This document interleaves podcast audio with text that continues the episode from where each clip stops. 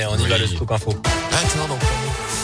Et à la une, le protocole sanitaire encore allégé à l'école. Jean Castex l'a annoncé hier soir au 20h de France 2 avec une troisième version finalement dévoilée depuis la rentrée la semaine dernière. Elle entre en vigueur dès aujourd'hui avec une idée directrice, Léa Grillet, éviter la pagaille et tenter de simplifier la vie des parents et des personnels de l'éducation nationale. Oui, alors concrètement, si votre enfant est cas contact, trois autotests suffisent désormais. Le jour J, puis à J plus 2 et J plus 4. Si le premier autotest est négatif, une attestation sur l'honneur suffit pour qu'il revienne en cours. Il faudra quand même pratiquer les deux autres, mais plus besoin de tests antigéniques ou PCR. L'école fournira une attestation pour les obtenir gratuitement en pharmacie et 11 millions de nouveaux kits doivent être distribués dans la semaine. Autre nouveauté, si un cas se déclare dans la classe de votre fils ou de votre fille, vous n'avez plus à le récupérer immédiatement, mais à la fin des cours. L'objectif est clair, maintenir les écoles ouvertes à tout prix. 10 453 classes sont fermées actuellement. C'est 2% du total, a rappelé le Premier ministre hier. Il a d'ailleurs défendu cette politique de test en expliquant que l'abandonner reviendrait, je cite, à casser le thermomètre. Merci Léa. Que les syndicats ne sont pas forcément convaincus par ce nouveau protocole avec cet appel à la grève lancé pour jeudi. Rassemblements à saint à Rouen et au Puy. D'ailleurs, notez ce mouvement de grève dès aujourd'hui dans les cantines et le périscolaire avec un accueil perturbé, un pique-nique parfois à prévoir pour les enfants. Ça concerne une dizaine d'écoles à saint Quatre crèches fonctionnent aussi partiellement. Vous met le détail sur radioscoop.com.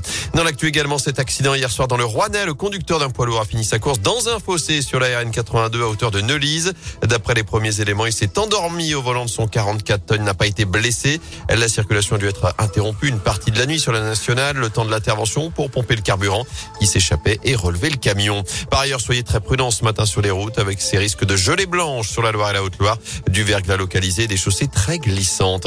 Enfin, à saint le numéro d'une escort girl attribué à un collégien de 11 ans, Gabin, qui a reçu son premier téléphone l'été dernier de la part de ses parents. Mais depuis, d'après le progrès, il a reçu de nombreux messages, mais aussi des appels orientés, disponibles. Quels sont les tarifs? Il a aussi reçu la photo d'une personne nue. Rapidement, ses parents ont compris que le numéro avait été réattribué, devant alerter Bouygues Télécom et l'opérateur assure vouloir, je cite, régler cette histoire au plus vite.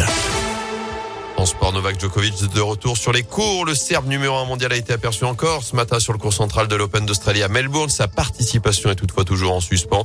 Hier, il a tout de même remporté une manche de son bras de fer judiciaire avec le gouvernement australien quand un juge a retoqué l'annulation de son visa et lui a permis de sortir du centre de rétention, un hôtel où il est resté quatre jours. Le gouvernement australien peut quand même toujours ordonner son expulsion. Enfin, pas de Paris-Nice cette année pour Julien Alaphilippe. Le double champion du monde auvergnat ne sera pas notamment à Saint-Just-Saint-Rambert le 10 mars prochain. Dévoilé hier son programme pour la saison à venir avec tout de même un passage dans la région dès le mois prochain. Il participera aux boucles Dromardèche les 26 et 27 février. Premier gros objectif, les Ardennaises en avril avant de se projeter sur le critérium du Dauphiné, les championnats de France et le Tour de France cet été où il visera à nouveau des victoires d'étape. On pourra donc le voir à saint les 15 et 16 juillet prochains.